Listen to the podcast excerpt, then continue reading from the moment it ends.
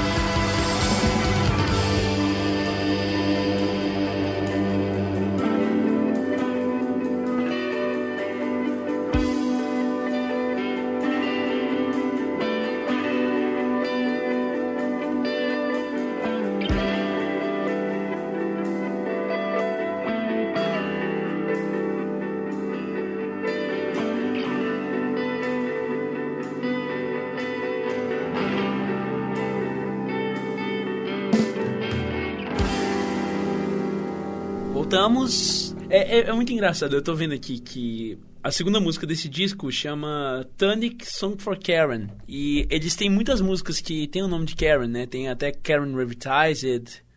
Que... Nunca observei isso, é mesmo, É cara. mesmo, cara. Eu, Falei tipo que sou assim, péssimo com nomes no- de músicas e eu não sei nem da minha banda.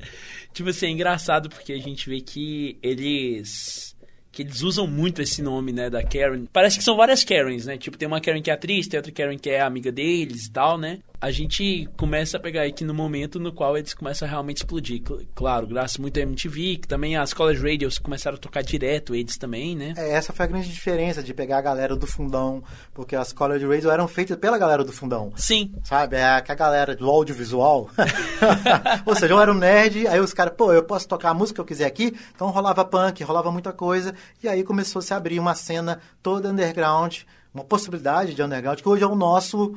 É, a nossa stream por, por rádio. sim. Quem não sabe, eu e o Breno, a gente apresenta um programa chamado Fuzz, que é na Mutante Rádio Na por Mutante stream, Rádio. que já fizemos dois anos agora, Que que, massa, é justamente isso, a gente só põe banda, lançamentos de bandas totalmente independentes. Sim. Então isso abriu um espaço, e hoje quem não conhece música é só quem não quer, tá? Porque o que mais tem é música boa, gente boa e coisa nova pra conhecer. Eu concordo plenamente contigo, cara. Você acha que tem mais alguma coisa pra falar do Gu aqui, já pra adiantar um pouquinho? Não, cara, o Gu marcou. O Gu começou a, a era, começou a era, Sim, tá? Vamos falar assim, né? começou a era. Pra vocês entenderem, disso veio junto, veio Nevermind, veio Pearl Jam veio, é, lançando dele. Soundgarden já tinha lançado bons discos antes, mas Black Hole Sun, tudo veio dessa época O aí. Gu, o Gu é de 1990, né? Então, 90. tipo assim, ele foi como se fosse, tipo assim, um um prólogo quase assim pro que para tudo que foi virado, né? Tipo assim, o Tipo Gu assim, tem outras músicas excelentes também, não podemos não podemos deixar aqui de mencionar várias coisas, tipo Cool Thing, que é uma música que é bem bem importante também, né? Tipo pra história. Tem My Friend Gu também, que é uma música da Gordon com Moore, que eu acho que a gente pode tocar ela agora Pode. também. Então vamos tocar ela aqui antes da gente ir pro Dirty, porque o Dirty também tem muita coisa pra falar. Vai ter a primeira música deles que foi pra número 1, um, né? Sim. Então a gente já já volta. Então, My Friend Gu com vocês.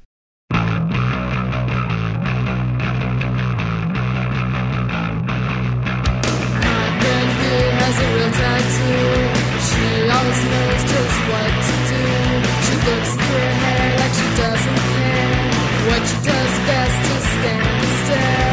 She can play the drums in two. And the boys say, Hey, dude, what's new? My friend who just says, He, you. My friend who just says, He, you. I know a secret or two about you. She won't mind if I tell you. She likes to wear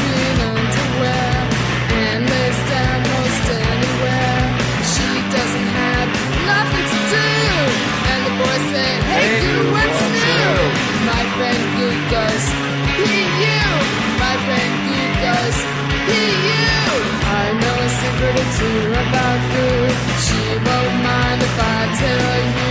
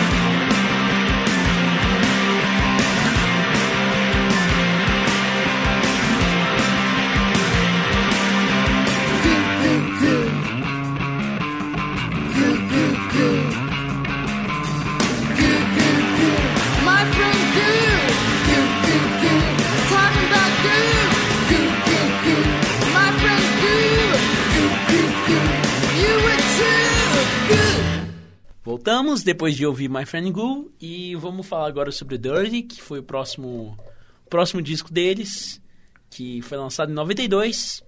E foi onde eles conseguiram, de fato, entrar, né? Tipo assim, virar É. o auge quem... do auge. A Sim. referência total. Sim, sim, totalmente. E a gente vê que foi o Dirty. O Dirty foi o primeiro disco deles que eu ouvi.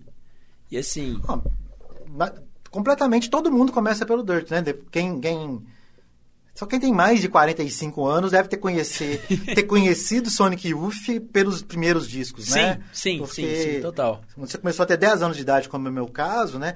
Eu, pelo caso, foi o Gu, mas, sei lá, um, dois anos depois, foi porque eu esc- eu escavei ele. A galera conheceu pelo Dirt, que explodiu. Sim. Que tem músicas. Tem Youth, é, Youth Against Fac- é, Youth Against Fascismo, né? que é uma música muito importante hoje em dia, né? Isso. Digamos de passagem. Tem Sugar Cane, que é uma música também Linda. que é linda. Tem Drunken Butterfly, que a gente vai tocar ela já já. E tem 100%, que é. É o número um deles, Aí né? sim, virou, virou... No Aí virou bagunça. Virou bagunça porque é o seguinte, aí você pega isso, um disco maravilhoso, e com o início da MTV no Brasil. É, então a gente começou a ter acesso. Aí agora foi a nossa vez de ter acesso a- ao alternativo que vinha de fora. Pra quem não sabe, a gente não conseguia assim, músicas assim facilmente. Não existia internet. Cara, né? sabe uma coisa que eu fico intrigado, tipo, realmente intrigado? É uma banda daqui de BH, que é o Libertinagem, você conhece? Não. Não? Os libertines só. Bem mais pra frente. né? Cara, Libertinagem é uma banda daqui de BH de, tipo, 99 por aí, que eles fizeram uma música que eles... Você conhece Scalier, né? Sim. Então, o Scalier, toda aquela coisa de trabalhar o, o plágio como uma ferramenta criativa e tal, né? Eles fazem isso, né, tipo assim, lá no lá no início da década de 90. Só que o que me deixa mais chocado ainda é que uma banda daqui de Belo Horizonte usa o plágio como uma ferramenta criativa usando uma música do Slint doido. na década de 90, cara. Eu, eu, que tenho 21 anos de idade e não peguei nada dessa época, não consigo compreender como que o cara conseguiu achar Slint, cara. Pois é. Porque Slint é uma coisa que veio ficar famoso depois da internet. Tipo, Assim, eu vou falar a minha geração, mas assim, entre aspas, a minha geração e a turma do rock, a gente tinha uma certa competição. A gente competia em quem conseguia descobrir coisas mais undergrounds possíveis, sabe? Quanto mais difíceis de achar, mais legal era se achar. Sei. Então, isso que era bacana. Então, às vezes, você- era justamente isso. Cara descobriu, olha esse aqui que eu trouxe, cara. Ninguém nunca viu na vida. E tal, ainda vamos fazer um cover desse negócio. É, e era assim, é, é, quando ia alguém para os States trazia alguma coisa, a gente fervia. é, as importadoras de discos, você comprava disco importado, se ela pagava uma grana, né? O, o próprio Sepultura passou por isso. A galera do metal, né, passava por isso. É, e a gente também passou por isso. Então, é- é legal. A gente passou uma fase de busca muito grande de, de é, é, arqueologia musical, Arqueologia sabe? musical, porra, É, porque, apesar de já estar estourado lá, às vezes você. Aqui, a gente, sabe, a gente tinha acesso à Bis, a revista Bis. sim, sim. Né? E, né, tinha a Rolling Stone e tinha a Bis. A Rolling Stone até que era, era muito cara, eu lia a Bis, que era mais barata. Uhum. então saía os recortezinhos com os encartes, falando das bandas bem pequenininho. Era essas bandas pequenininhas que nos norteavam para poder buscar Ai, que doido. as músicas, as bandas que essas bandas escutavam, sabe? doido, cara, Então que você massa. começava a ver isso e tal, aí você começava a, a procurar. Não existia internet, e, e- Uhum. Então era na, na base da troca mesmo, da fitinha cassete, e, e- e com isso estourou. Quando tô falando isso porque quando veio a MTV então pro Brasil e abriu a MTV, ela trouxe essa galera já do grunge explodida. Sim. Então pra gente foi um mundo novo. Sim, total. abrindo, total. sabe? E o clipe de 100% é uma coisa muito marcante, né, É, cara? E foi Tipo, a época que, que a gente, eu tenho 39 anos, é, eu tinha, com Dirt eu tinha 12 anos, eu comecei a andar de skate com 10.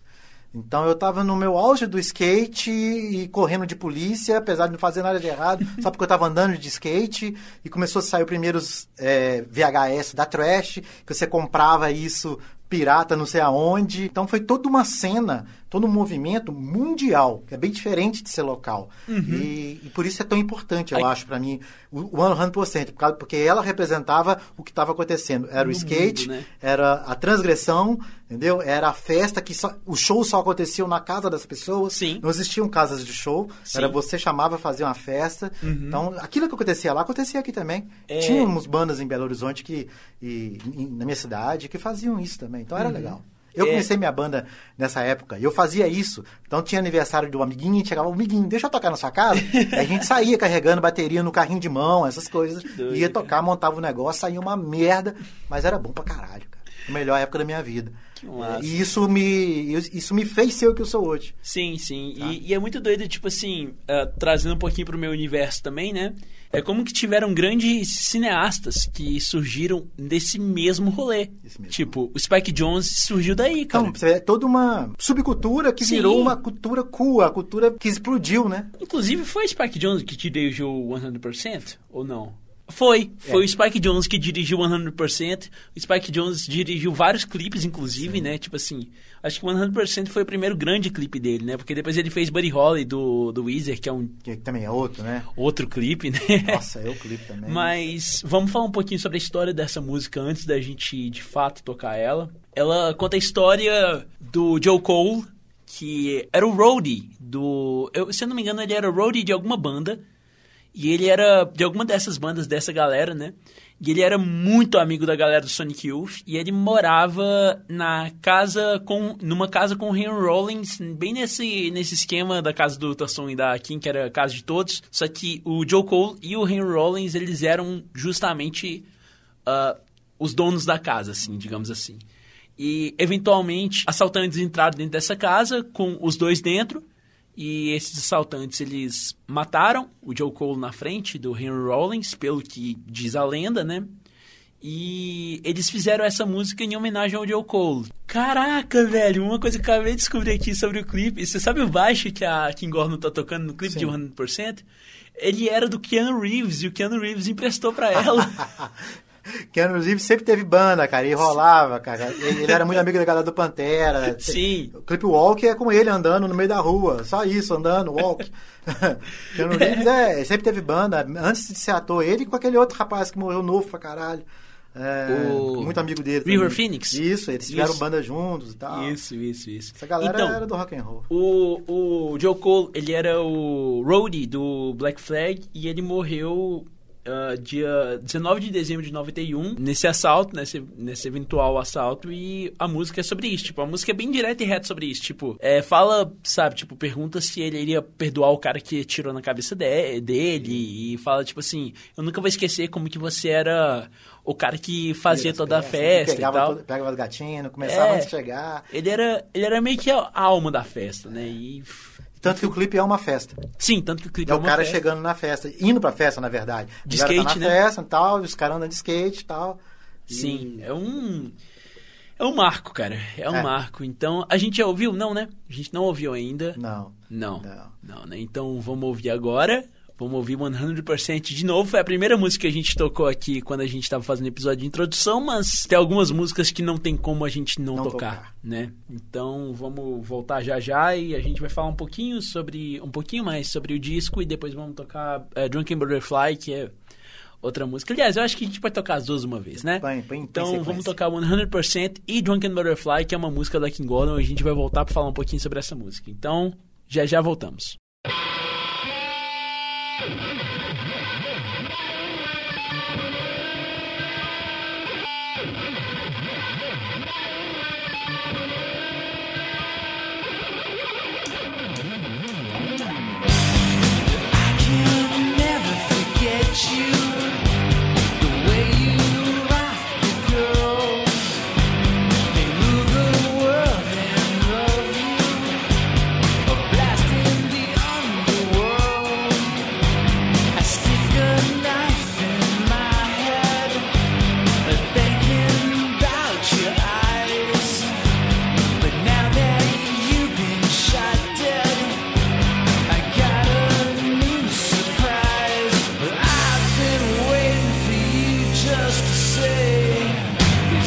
Chick is mine. All I know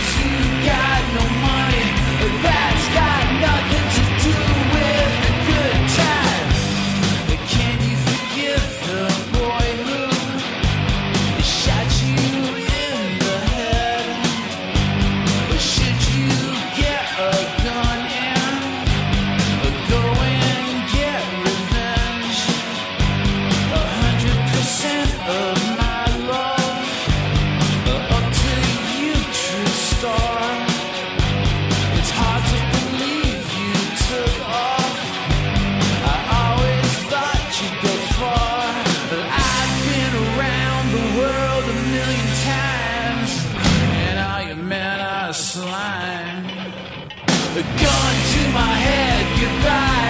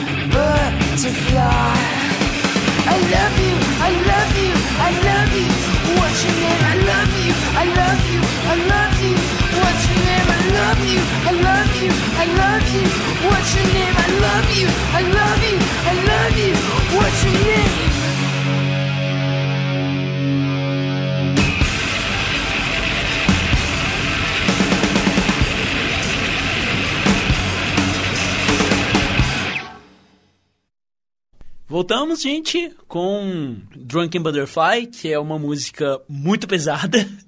Muito. A gente vê, tipo assim, que. Até que a King Gotham, ela meio que tava fazendo mais murmúrios e tal. Aqui ela já dá uns gritos bem Exato. desesperadores, assim, né? É, o- é uma das minhas. Foi, foi, na verdade, tipo assim, a primeira música deles que eu ouvi depois de esquizofrenia que me pegou, assim, sabe? Eu falei, nó. Que te impressionou, né? Que isso, essa música me impressionou demais quando eu vi por conta da visceralidade dela. O que, que você acha dessa música, cara? Cara, eu gosto muito do vocal dela. Inclusive, justamente isso que eu tava te falando. É, a Kim, é interessante ver ela cantar porque ela se expressa muito mais cantando do que o Thurston Moore, por exemplo. Ele é mais melódico. Sim. Ela é menos melódica. Não quer dizer que ela não está cantando bem. Ela está interpre- interpretando. É muito Sim. mais legal isso falar. É meio que um Então, rolê ela- de arte, né? É, exatamente. Então ali ela tá Sabe, ela tá vociferando mesmo o que, que ela tá querendo passar. E é Uhum. mais pra legal. frente, mais pra frente a gente, acho que a gente vai encerrar o, o programa com duas músicas, não agora, calma, mas mais pra frente a gente vai tocar uma música que chama I Love You Golden Blue, que é mais pra frente, que daí tem um outro lado oposto daqui, né? Tipo assim, que é um lado tão introspectivo dela que parece que ela tá cochichando no seu ouvido, né? Ela tem esses dois extremos, que às vezes ela tá só cochichando no seu ouvido, e às vezes ela tá gritando... É a interpretação dela, né? Sim, sim. É meio Sempre spoken assim. word até assim, né, cara? E daí, além do, peraí, deixa eu voltar aqui, deixa eu achar aqui Agora o vamos Dormin. pro experimento, experimenta, experimenta no Jet Set Trash and No Star. Esse disco eu não conheço muito dele, cara. Cara, esse disco, aí, toda banda, dizem, né, que depois do seu, do seu estouro, lança o, o- o próximo disco, nunca é o disco, mas é o disco que a banda queria fazer, né? Então, assim, se você pegar o Experimental Jet Set, ele é um pouco do que foi o Confusion Sex. Ele volta a ser muito roots, muito raiz, muito experimentalismo mesmo. É, na verdade eu já ouvi Boone Header, que é uma música sensacional, Sim, né? Mas é, é- é- ele não estourou boa. É aquela coisa, é, você sai de um dirt, né? Pensando que vai vir mais hits e hits e hits e hits. E o Sonic Youth é ao contrário. Igual eu te falei, é uma esponja. Então já estava assim, ó, em 94, é, eu não sei se Kurt Cobain já tinha morrido, tava, ou tinha acabado de morrer, eh, já tinha sofrido duas overdoses, eh, né? Já tinha, já tinha a maioria das bandas daquela época já tinham acabado, os amigos já estavam assim, a coisa era conflituosa, muita droga, muito dinheiro, gente doida com muito dinheiro não dá certo. Inclusive, uma coisa que sempre ajudou muito o Sonic Youth a se manter é justamente porque nenhum dos integrantes se Todo envolveu, mundo, né? todo tipo mundo assim, de boa. todo mundo, tipo assim, eles nunca se envolveram com droga pesada e tal, Não, né? Todo mundo de boa, nem com álcool, todo mundo de boa. Esse assim. era Straight Edge, por acaso? Não, cara. Também não, né? são, mas é, experimentaram de tudo, né? No livro ela fala mesmo aqui a conta, mas nunca ao extremo, sabe? Sempre foram de boas mesmo. Uhum. Sim. Sempre curtiram o rolê. Acho que a palavra certa é essa. Sempre nunca queimaram a largada, Aham. entendeu? É, é, é os caras, os anfitriões, gostavam de conversar com todo mundo e participavam, iam até o fim, Sim, sabe? sim, É, sim, sim. Sabiam curtir a coisa. Uhum. Então, acho que é, essa é, é o grande espírito. O equilíbrio. Sabe uma coisa, cara? Deixa eu ver aqui se eu tô viajando muito. Mas. É. Eu boto muita fé. Uma coisa que eu acho muito engraçado sobre esse disco com nome gigantesco, Experimental Jet Set Trash No Star, por alguma razão a, a capa dele me lembra a capa do pop do YouTube. Nossa, nunca reparei. Você nunca reparou? parar pra ver aí. É, depois, depois, você, depois eu vou te mostrar aqui. Me lembra um pouco, porque, tipo assim, tem essa coisa do nome da banda, dos quatro integrantes, sabe? Que o Blur também É que fez, assim, né? assim, é, é, tá, é. Uhum. É porque é, tá certo. Sim, tipo assim, ca- cada quadrante com uma cor diferente, né? Assim, o Experimental Jet Set, eu não sei, eu não sei a história. Mas se você fosse analisar, você poderia falar assim, ah, isso é sobra de estúdio. Mas não é, sabe? Uhum. Assim, então por isso são músicas lá do B, vamos chamar de lado B. Sim, sim, Então sim. por isso que depois do Dirt, o Jet Set não é a mesma coisa É. pra quem esperava um Dirt. Cara, eu Pós não sei Dirt. se você vai concordar comigo, falando um pouco sobre uma banda que a gente citou mais cedo, o Weezer. Sim, isso aí. É quase, é... é quase que se fosse essa transição do Blue Album pro Pinkerton. Isso. Porque o Pinkerton ele é muito mais sujo, tipo, eu já vi um cara, o Anthony Fentano, ele fala que a transição do Blue Album pro Pinkerton seria mais ou menos como se o Nirvana tivesse lançado primeiro o Nevermind pra depois lançar o Bleach. Isso. Sabe? E tipo assim, pelo que você tá me falando, eu tô pegando mais ou menos essa vibe, É. seria isso? Pode, pode ser, cara, mas eu não sei se. É porque não é, não é só de estúdio. Eles entraram pra gravar. Não Sim. eram músicas assim, sabe? Sim, sim, sim, Mas sim. é a vibe deles da época. Eu acho que por causa do momento que eles estavam passando. 94 foi um ano conturbado para a música americana Muito. desse nicho, né? Então, né, foram coisas que aconteceram com os amigos deles. Então, foi um disco. É, é um- são músicas mais violentas, experimentais, e até porque eles chegaram ao ponto de ser mainstream, né? E pessoas que não são mainstream, quando chegam no mainstream, não se aceitam como mainstream. Sim, Então se sabotam. sim, Entendeu? Sim. Se suicidam ou se sabotam. Ou ligam desculpa o palavreado, e faz o. Olha, eu tenho a grana, o, o, o- você que é a gravadora vai bancar meu disco, então eu posso fazer o que eu quiser, porque no meu contrato sempre foi assim, então eu vou fazer o que eu quiser. Isso me lembra um pouco. Isso me lembra um pouco My Bloody Valentine, cara. Tudo a, bem. A transição do primeiro disco deles, que é completamente um pós-punk muito bom. Muito bom, E muito pop, eles- né? Muito pop, assim, Sim. fácil de, de escutar. e- Sim. E daí eles mandam aquela pedrada na gengiva chamada Loveless, que é tipo assim. É, é um pouco. outros 500. É, digamos que o Loveless. Eu, tal, talvez o Loveless seja um- meio que um Confusion Sex, assim, né? Tipo Pode assim, ser, de é. nível de ser difícil de entender, né? É, pra quem... Aí que é a coisa, você tá acostumado com uma banda... Quem pegou o Dirt, né? Veio pré-Gu, Sim. Dirt, e aí vem experimentar a pessoa. Ah, peraí, acabou, o que que Sonic Youth acabou? Ou seja, do auge eles foram meio que voltaram pro underground total. Sim, E que sim. eu acho que foi muito bom. Isso não é e foi proposital. Nunca não deixou de ser proposital, até porque eles nunca ligaram para isso. Continuaram tocando em todos os festivais principais que eles quiseram e lançando o que queriam, frequentando as pessoas, conhecendo e sendo ícones de todas as outras bandas do mundo. Sim, totalmente, cara. Talvez não vendessem tanto, mas isso E- também. É, eu, eu acho que virou muito uma pon- um ponto de referência, É, né? Até porque dinheiro nunca foi. É, é, a quem fala que no final, quando eles se separam, né? Dando spoiler aí, mas acho que todo mundo já sabe que a quem, quando eles se separam, eles têm uma filha e tal, eles se separam, a única coisa que eles tinham era um apartamento em Nova York. Você vê, uma banda de trinta e tantos anos que foi Sonic Youth, vivendo a vida que foi, nunca juntaram dinheiro, ficaram milionários. Uhum. Se baseiam num Kurt Cobain, um Nirvana, Sim. que ganhou milhões de uma hora para outra e baseado na a Kim Gordon, para quem não sabe, produziu o primeiro disco do Hole, Sim, sim. sabe? A- a- Ah. ela ela estava na frente de tudo, eles estavam sempre ali, ó. A Kim Gordon, inclusive, foi, foi um ponto assim, importantíssimo pro movimento da- das Riot Girls, né? Tipo, Total, inclusive A a, gente- a, a marca dela era sobre Riot Girl, era XX, Sim. Né, XX não sei o quê. sim, sim. Tanto que tem aquela camiseta dela que é Isso. maravilhosa. que É essa é... aí que estourou e É. tal, mas era uma forma de protesto e para chamar atenção para o feminismo e tal. Sim, sim, o- a camiseta dela que tá escrito é, Garotas inventaram punk, Punk rock, rock. Não, não Inglaterra. É. Tipo, eu, é, é- eu acho que essa Icônica, camiseta né, é, um, é um ícone, assim, né, cara? Então, assim, é, é muito interessante. A grande diferença do Sonic Youth é isso. Não são apenas músicos, são, são artistas. Então, Sim. eles transitam. Sim. E eles transitaram tanto que eles chegaram no Washing Machine de 95. Que aí é o seu preferido, né? É o meu preferido. é o meu preferido. Você é vai um- falar dele todinho. O que eu mais vejo de camiseta do Sonic Youth é o Wash Machine. Cara, eu.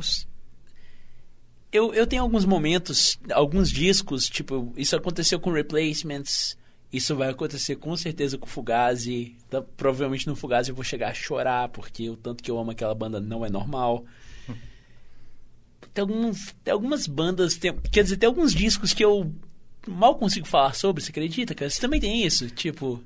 Eu acho que. Não, eu até consigo falar, cara, mas eu paro pra pensar bastante, porque vai dando uns flashbacks na vida da gente. É, cara. Porque marcou época, marcou tudo, me fez ver, ver diferente as coisas, né? E é Eu diferente, lembro- gente. É, é, pe- pessoas e pessoas, né? Uhum. Pessoas escutam músicas de um jeito e outras escutam música. Sim. sim, Param sim. para escutar música, né? Então, Eu, eu acho que, tipo assim, quando a gente chega aqui no Washing Machine, mexeu com você. é, a lembrança que eu tenho é, tipo assim, eu ouvindo ele num fone de ouvido, dentro do ônibus, 54, do 5401, indo pra faculdade, Peguei sabe? demais ele. É. 7401. é. Ouvindo, pa- passando bem lá na Raul Soares, sabe? Tipo assim, olhando toda aquela. Discman, né? Na época era Discman, né? Eu tenho 21 anos, era Spotify mesmo. No- não, mas. Tá, então você já tá falando de agora, É, eu né? tô- eu tô Porque Eu tô em falando- 95, eu já escutava Sim. no Discman. Sim. Já tinha passado do Walkman pro Discman, rapaz. E eu, eu ouvindo Saucer Like, que é uma música que inclusive não é cantada nem pela Gordon, nem pelo Moore, porque o Lee Ranaldo cantava algumas músicas também, né? Sim, ele, da- daí pra frente ele passou a cantar muita música. Sim, sim, sim. Eu acho que aí é que tá, tipo, a gente, eu, eu acho que esse aqui é o melhor disco do do do Steve Shelley como baterista, porque assim, o que ele faz nesse disco aqui pra mim é uma coisa impressionante. Novamente, sabe? aquela questão da ambiência que eles conseguem fazer, Sim. desde a batida até as guitarras e Sim. sons e so- ressonâncias e são É, cara. coisas E tipo, só escutando. Pra E ver. tipo, a gente. Eu tava lá escutando Saucer Like. E, tipo assim, eu. Foi, foi a primeira vez na minha vida que eu ouvi a voz do Lee, na verdade. Ah. Cantando. E daí já foi, já foi um marco, assim, muito grande, né? Daí depois de Saucer Like veio Washing Machine, na voz da Kim, né? Que é, é uma música bem grande, né? Nove minutos. E daí deu é, Unwind, que é uma música do Tuston Moore, tá? Tipo assim, eu tava, sabe, tipo, eu já tinha, eu já tive aquele choque do Lee Ronaldo, né? Daí depois foi Washing Machine, Unwind, mas daí quando chegou Little Trouble Girl, cara. Bicho, eu ouvi a, a voz da Kim Deal, eu não acreditei, cara. É lindo Porque aquilo. eu sou apaixonado com Breeders. Breeders é Eu, maravilha. tipo assim, tudo bem, a Kindle, tipo assim, na verdade o que acabou com o Pixies foi a saída da Kindle, porque a Kindle que é a alma daquela banda. Tipo, pra mim é inquestionável. Eu, eu, eu, eu, eu, eu- sou apaixonado com a Kindle. Eu, Cara, Pixies é um outro, outro caso à parte, hein, cara? Porque Pixies influenciou tanto Tanta o. Sonic Youth, inclusive, Sim, sim, quanto Nirvana, vamos falar assim, Sim, cara, a banda preferida. Total, cara. Né? E a Kim é, era muito amiga deles, né? Sim, sim. E, tipo assim, o Breeders tem um dos, um dos meus discos preferidos da minha vida inteira. É o, é o Pod. É Pod, né? Que é o nome. É, o- é o Pod. Isso. O Pod. Que Do é Breeders? o primeiro segundo do, do Breeders, sim. Cara, tipo, quando eu ouvi a voz da Kim eu falei, não, pera. Isso é verdade? É verdade que isso tá acontecendo? Aí eu já tava na Amazonas. é, de- deixa, eu, deixa eu ver. Já chegando na faculdade, quase. Lá, lá tipo assim, virando ali na, no Cefet, Sim. sabe? Tipo assim, virando ali pro Cefet pra entrar Sim, lá no sim. Coração Eucarístico. Eu ouvi assim, eu falei, não acredito que essa aqui é a Kindle. E eu fui retornando essa música, fui voltando, fui voltando. Cara, dei tá. Depois que eu absorvi, eu já cheguei na faculdade, dei pausa, né? Daí quando voltando pra casa. Já veio No Queen Blues, Penny Lies, Because Coda, que foi meio que um reboot da Because, né? A primeira Uhum. música, daí eu adorei isso. Ah, Skip Tracer, e daí chegou do nada Diamond Sea e pronto. Aí sim. Pronto. Essa música mudou a minha vida, cara. Tipo, eu quero colocar essa música no final. É, então eu acho que o que a gente pode fazer é o seguinte. Essa é a música mais linda deles, assim, pra mim. Aqui, vamos segurar um pouquinho pra falar dessa música. Vamos falar um pouco, porque eu acho que agora, tipo assim, a partir desse momento, na discografia deles, começam a lançar muitas, muitas coisas, assim. Tipo, eu acho que. Eu, eu não sei se eu tô sendo completamente. Não, eles começam a lançar coisas monumentais, assim, coisas que marcaram e que você nunca viu na sua vida e nunca vai ver. Que você olha e fala assim, como que fizeram? Sim, né? sim, porque tipo assim, mas depois eles lançaram A Thousand Leaves, New York City Ghosts and Flowers, que é um disco que a gente tem que falar um pouquinho sobre, Murray Street, Sonic Nurse, Uhum. Vamos que... acelerar então, senão a gente É, não consegue vamos terminar. acelerar, então vamos, vamos pular o A Thousand Leaves, que é um disco muito bom. O Sonic não lançou disco ruim, Não. mas vamos falar aqui um pouquinho sobre o Mas discos difíceis de escutar, Sim. aquilo que eu falei. É uma banda, é uma banda difícil de escutar. Sim, totalmente, cara. Vamos falar um pouco sobre o New York City Ghosts and Flowers, que é um caso bem à, bem à parte, assim, porque a saudosíssima Pitchfork deu nota Aí, mas, mas sabe o que é o mais genial? Na verdade, tipo assim, o cara foi um, teve um senso de humor tão grande que ele colocou o número um entre parênteses, sabe? Tipo, meio que como se fosse ou zero ou dez, sabe? Tipo, Entendi. sabe? Tipo, porque foi tão Sim, conflituoso. é- não entendi, é o famoso não entendi. É o famoso Eu Acho que eu não não entendi. consegui, é, eu não entendi. Exatamente. Ou eu sou acho. muito burro, ou eu sou tão inteligente que eu não entendi. É exatamente isso. Tanto que o cara que fez essa resenha, que deixa eu achar aqui o nome do cara. ah, Não. Ah, meu Deus, cliquei no negócio errado. O Brent de Crescendo, rece- é, ele recentemente deu uma entrevista desculpando, falando que hoje em dia ele gosta Tá muito do disco. Ele não era inteligente o suficiente. Ele não tinha assistido Rick and Morty, né? Nossa, cara, tipo assim, é, é um disco. Eu acho que talvez seja o disco mais difícil deles, porque ele É. só. Tipo, eu acho que ele é mais difícil que, o- que Porque o. 98 que o já é uma época pós-grunge, pop, pop grunge. Já é uma época que aberrações surgiram é, no meio Creed musical. surgiu, né? É. Eu ia falar exatamente isso. Aberrações surgiram pra enterrar e jogar a última pá de cal, assim, sabe, no, Eu no sei, rolê. sei Então. demais. E assim, assim, de fazer você sentir vergonha de falar que fez parte daquele Sabe? Os Aquele negócios assim, né? sabe? E, de- e todo mundo que fala, não, eu nunca escutei Nirvana, eu nunca escutei isso. Por, por vergonha de uma galera que veio depois disso aí. Eu- eu- é, É o famoso limbo que Cara, é, é tipo, é tipo o primeiro disco Los Hermanos, sabe? Tipo assim, que é um disco bom, só que daí depois que vem Depois depois. Ninguém fala que, né, que gostava, né? Na Júlia. Mas então, daí veio o Murray Street, que tem alguma coisa. Ah, tem a Karen Advertised, que é uma música que a gente também não vai tocar aqui, porque ela é bem grande. que o Ronaldo canta, o Ronaldo canta, foi uma outra música que marcou bastante, assim, a minha, a minha juventude. Só que ou eu toco ela ou eu toco Diamond Sea e. Por dois votos a zero, a gente vai tocar Diamond Sea. e depois veio o Sonic Nurse, que é um disco muito bom. Esse re- remudou minha vida. E- Aí eu quero fazer um parêntese, porque Por você falou desses discos depois do, do A Thousand Livres pra frente, até o Mary Street, foi esquisito pra música alternativa, porque deixou-se de ser uma coisa que veio crescendo. é, eu vou pegar minha linha de raciocínio, tá? Talvez a galera que eu vivi não concorde com isso. É, um pouco mais do indie, mas assim, eu vim do punk, tá? É, é, eu vim desde David Bowie, você vai pegando aquilo ali que vai virar um. que vai pro punk, vai pro Sid Gibbs, né? Uhum. É, e depois do punk vai passando pro, entre o indie, misturando essa conversa que namora muito. O pós-hardcore, né? né? Exato. Entre, aí- chega o hardcore pra substituir. Não vai substituir, pra fazer um pós-punk, né? Porque tem o pós-punk mais new wave, sei lá. Mais, mais batidão, mas o hardcore, que já foi uma juventude mais pegada, mais rápida, é, junto com esse o hardcore e o grunge, não gosto da palavra grunge também não, mas é, para todo mundo se identificar, andavam assim muito juntos, assim, eram conviviam-se muito bem. Cara, sabe? rapidinho, deixa eu só fazer um parênteses rapidinho porque você falou. Você também concorda comigo que Nirvana não é grunge? Concordo. Obrigado. Porque é o seguinte, o que é grunge? O que é grunge? Exatamente. Sim, grunge é sujo, né? A palavra sujo é apenas pelos estilos de vestir, porque os caras andavam lenhado, né? Porque os caras eram mesmo. E, e aí virou uma modinha. E aí virou moda. Aí que vai a do trem. De, de revista Capricho sair com o cara vestido com gorro, ma- é, camisa xadrez amarrada. Uma merda pra minha, pra minha a minha turma, vamos falar assim. Mas o interessante dessa época é não existiam bandas iguais. Uhum. Não Sim. existiam bandas iguais. Você não consegue colocar duas bandas uma ao lado da outra. Pega a mesma linha de tempo, você não consegue colocar. Vai, pode ter começar a falar que não tem. Começou a ter. A primeira que teve, que eu vi acontecer, foi Creed. Que, que era um Pearl Jam cover Cara, desgraçado de filho da então, Cara. assim, você não consegue, cara. Alice in Chains, Soundgarden, que era metal. Alice in Uhum. Chains era heavy metal, Soundgarden, metal. Aí vai pro Pearl Jam, nada a ver. É muito mais californiano, com pegadas na guitarras, com não sei o quê. Mudhoney. É, Uhum. que é punk. Melvins. Que é, É.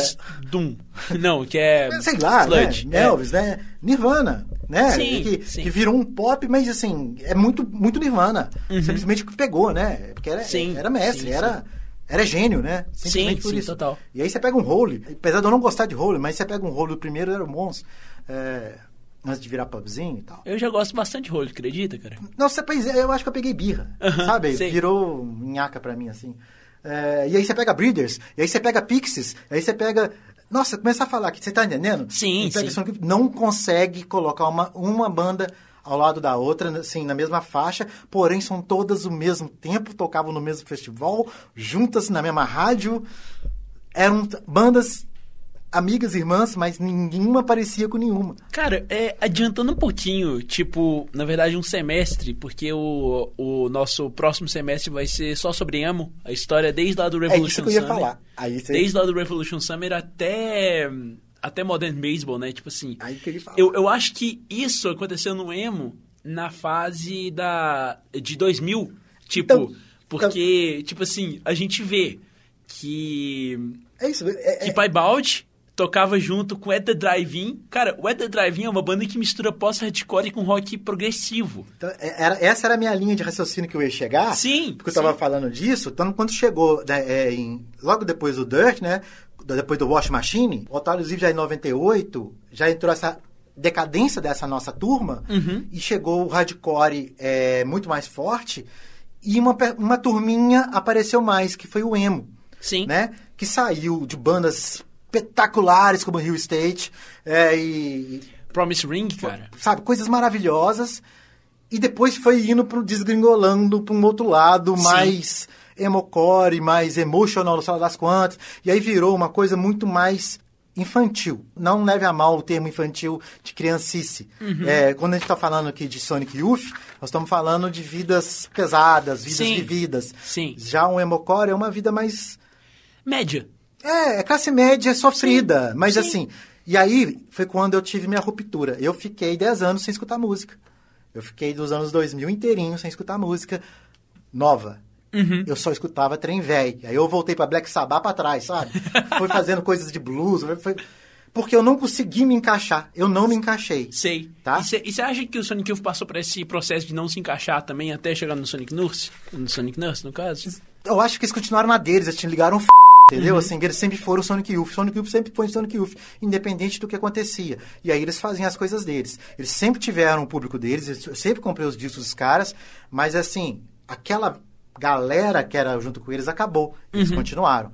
Poucas Uhum. Sim. pessoas conseguiram continuar a carreira. Esse, esse meio, esse gap de time aí, que é o emo entrou. Uhum. Sim. Que não é que é ruim. Pra mim foi, porque foi uma época que eu falei, ah, pra mim acabou. Você se decepcionou, né? Tipo. Não porque eu não gostasse da música. Igual eu falei, eu peguei músicas muito boas é, é, do início do emo mesmo, né? E depois veio bandas que, que eu acho que é mais da sua, da sua leva. E que faziam muito mais sentido pra sua geração. Sim, a gente vê, tipo, sei lá, é. Ah, não, apesar de que o Pai Balde é. Ah, não, eu não tô falando Pai Balde, não, eu tô querendo falar Penfold. Penfold ainda é década de 90, mas. Tipo, a, a gente vê porque o, o Real Emo, né, tipo assim, voltou Uhum. de novo depois que o Brand New lançou The Devil God and Rage Inside Me, que já foi em 2009, né, já foi no final desse seu Mas a gap, gente foi um né? revival do negócio. Né? Tipo Foi assim, a revival, galera. É, é, porque aí a mídia já, já foi lá e, e tirou proveito. Por quê? Aí, bom, não sei se nós vamos ter tempo, eu vou tentar falar bem rapidinho. Quando eu comecei a escutar rock, foi final de ditadura militar, sabe? Era inflação, era cento e tantos por cento ao dia no Brasil. É, então a gente não tinha contato com as coisas. Uma guitarra louca era uma Giannini tosca. A tonante era a guitarra de todo mundo. Era assim que se aprendia a tocar guitarra. Eu comecei com isso. Então eu tive problemas. Eu vi ditadura, eu vi muito problema social. A gente viu o rap nascer, a gente viu muita coisa acontecer. E aí o Brasil deu certo, de certa forma. Criou-se uma classe média, estabilizou a inflação. A pessoa conseguia saber que ela, o salário dela de hoje, mês que vem, consegue comprar quase que as mesmas coisas do mês passado. Então, tipo, teve uma paz, sabe? Então, assim, perdeu-se um pouco do sentido do punk como né, o motivo de ser, do seu mote. E aí veio a sua turma mais nova, com muito mais acesso à internet, Total. informação, e, e a mídia explorou isso de uma maneira espetacular, né? De, desde o, o, o piercing na bochecha, né? a- o cabelo franja e não sei o quê, pinturas, estereotipou-se tudo. Sim, Né? sim, e vendia-se tudo. É, Total, tanto e isso me distanciou, porque eu, não, eu já não consumia isso. Uhum. Já é uma época que a turma mais nova, você em 2000... Em 2000 você tinha o quê? Eu tinha três anos. Três anos, você tá vendo? Sim. Eu já tava com 20. Sim. Uhum. Sabe? Então, assim, não fazia mais sentido pra mim. Quando o emo tava no auge, pra você fazia sentido. Sabe? Total. Muitas coisas, assim, que você tava passando na hora. Você- era um emo mesmo, era Sim. emo core, era emotional, né? Sim, É, sim, e tipo assim- Tinha o porquê ser. Lá, cara, tanto que. Existencial, o que fosse. Tanto que um dos discos mais importantes da minha vida inteira é o The Black Parade do My Chemical Romance. Então, sabe? que é um, né? E eu gosto muito desse disco. Sabe assim, mas eu parei de escutar emo no Fint. Eu gostava muito de Fint. Certo. Sabe? A gente escuta até hoje Fint. Sabe? Acho do caralho, Fint. Tanto que eles voltaram, lançaram um disco. Falei, que e fiquei decepcionado. Mas é, parei de escutar em Fint. assim, Eu tentei entrar no. Eu cheguei a entrar um pouco. Uhum. Então eu parei e voltei. Hum, daí eu acabei banda, parei de tocar. é, minhas coisas ficaram, eu tinha um estúdio meu, deu até enxame, de- deu ninho de barata no meu estúdio de invasão e ficou porque não- nem entrava mais. Em 2000 e, o que, 2004, por aí, vamos falar assim, o emo já deu um retrocesso, o emo popzão deu um retrocesso, voltou-se a moda do stoner, Sim. e a coisa voltou a pegar um pouco mais meu- do jeito que eu gosto. Eu voltei um pouco mais pra música e eu descobri o Sonic Nurse e aí eu delirei, quase chorei com músicas que tá no meu disco, que tá no meu carro, que eu escuto o dia inteiro, todos Sim. os dias, quase todos os dias. É, Sabe? então, Falei vamos, muito, vamos pode ouvir editar, Stones, corta né? tudo. Escuta Stones, vocês vão entender o comecinho da bateria, É. aquilo vai... Nossa senhora, com a guitarra, ah, meu Deus. Então, cara, é, Isso é um orgasmo musical. então vamos, vamos escutar aqui Stones. Já já a gente volta pra eu acho que daí, acho que depois, deixa eu ver aqui depois. Aí é Rate Reaper, The Eternal, aí, aí... É, daí a gente é volta pro Washing Machine, né? pode ser? Pode. Beleza, então. Então, vamos ver Stones, daí já já a gente volta pra eu falar um pouco mais sobre a minha percepção dessa fase nova, porque pega muito do Sonic Nurse e do Washing E Machine. desculpe aí a minha sessão de terapia aí de graça pra você. Não, que isso, cara. É, é, é, é muito bom, tipo assim, ainda mais eu acredito que muitas, muitas pessoas do público que ouvem o podcast são pessoas mais ou menos da minha geração. E é muito interessante da gente ouvir. É, talvez sabe? pulou Tipo, essa, essa vinda, né? Sim. Tanto você vai receber o Breno. Breno talvez seja a única pessoa que você, vai conhecer, que você conhece. Que eu te falei, né, Felipe? Chama o Breno, que o Breno esteve no show do Fugazi, Ai. na Trash aqui em Belo Horizonte, o único aquele show, show, deles. aquele show histórico, né? É, o Breno estava lá. Nossa senhora. Então, vamos lá, porque a gente vai falar também do show do, show do Sonic Youth aqui no Brasil já já. Então, é isso, gente. Já voltamos depois da gente ouvir Stones.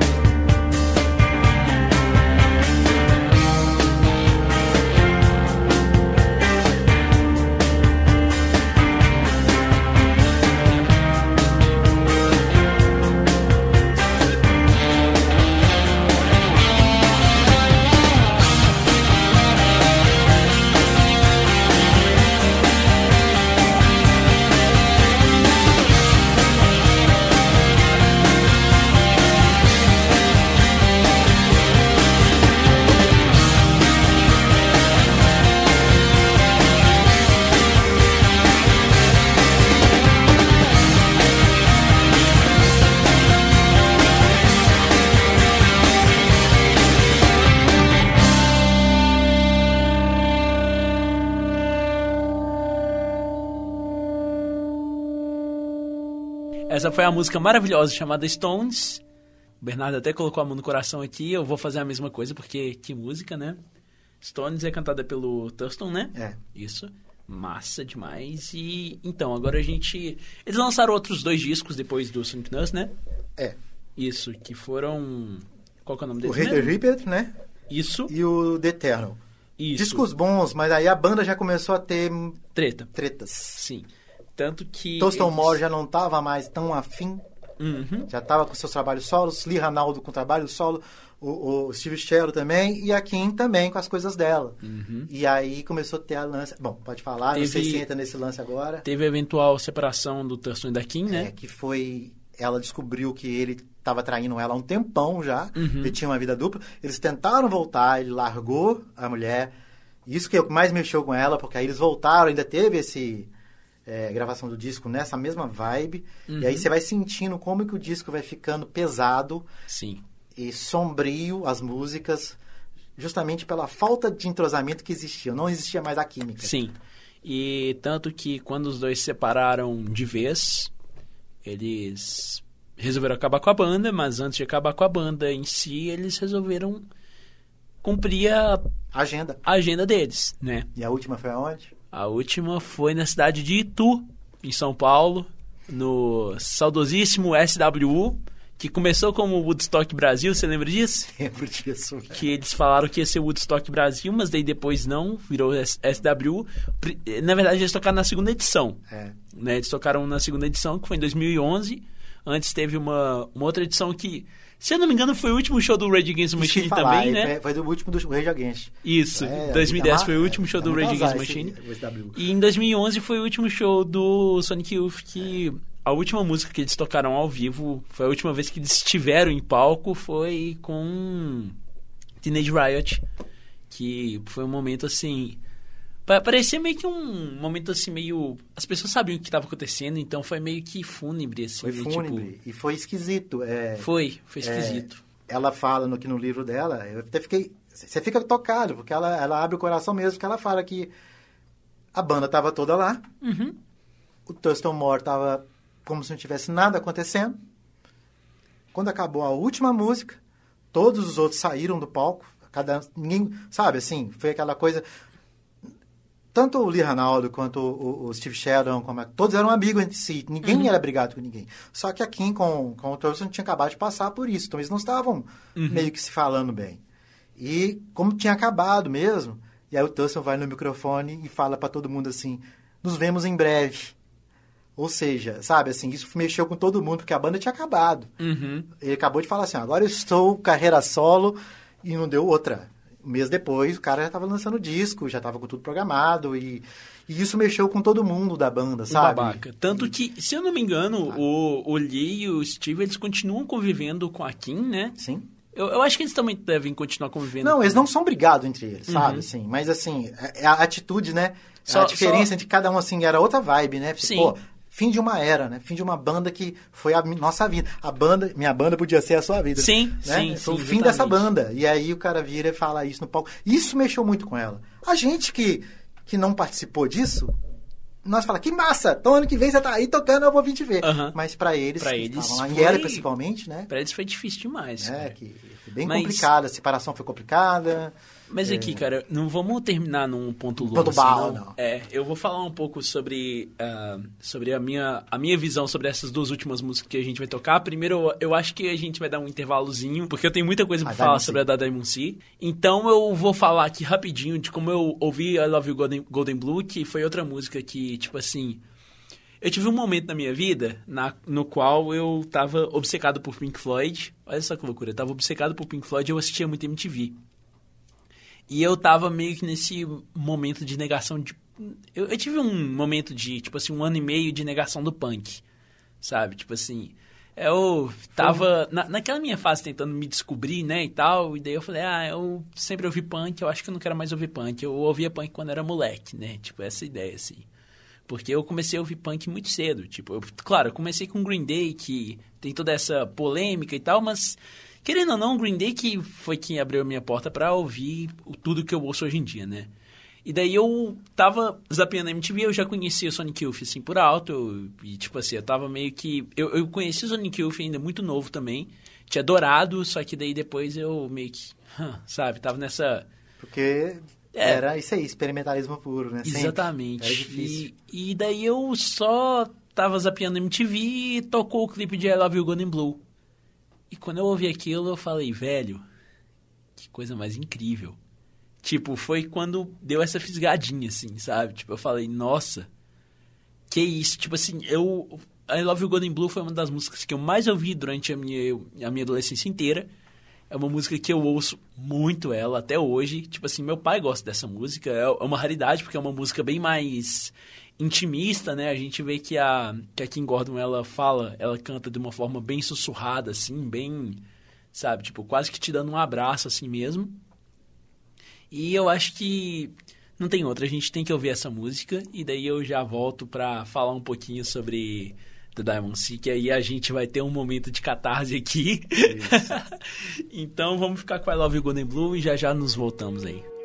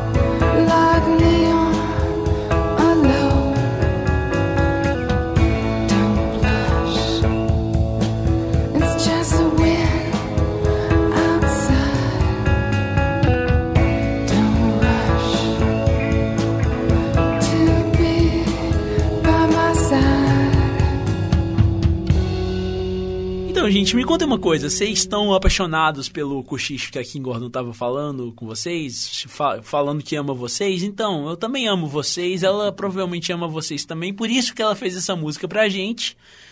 Ô, música bonita, da Best.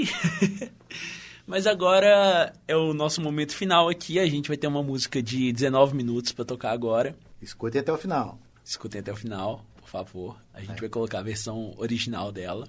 Estamos falando de The Diamond Sea. Pode falar, por favor, querida? Bom, Diamond Sea, eu vi o clipe primeiro antes de ver o disco, sabe? Sei. E, e por curioso, curiosidade, né? É lógico que eles nunca conseguiram fazer um clipe de 19 minutos passar na MTV. Então a música termina antes da hora, né? É, Na verdade, tem duas... dois- é, né? duas versões, Não, né? tem dois cortes, na verdade, nessa música Sim, da original. é, vai lá e vai pro final, né? Pois é, mas assim, eles, eles compilaram ela, Uhum, né? sim. Mas não deixou de ser maravilhosa. E quando eu escutei ela no disco, eu fiquei assim, "Nossa, que loucura. Sim. né? Entrando E- um pouco na, no campo da até do meu TCC, né? Tipo assim, porque o meu TCC tá sendo sobre a aplicação da semiótica na música. Olha, e profundo. da semiótica da direção de som do cinema na música. Esse, essa música é incrível porque ela tem essa essa coisa um pouco mais lenta, né? Tipo assim, é uma música bem lenta, assim, bem cadenciada, podemos dizer assim. E o Tassomore, ele começou can... ele começa cantando, né? Tipo assim, meio que a letra tá te apresentando ao ao Golden ao Diamond Sea, né, que seria o, o mar de diamantes.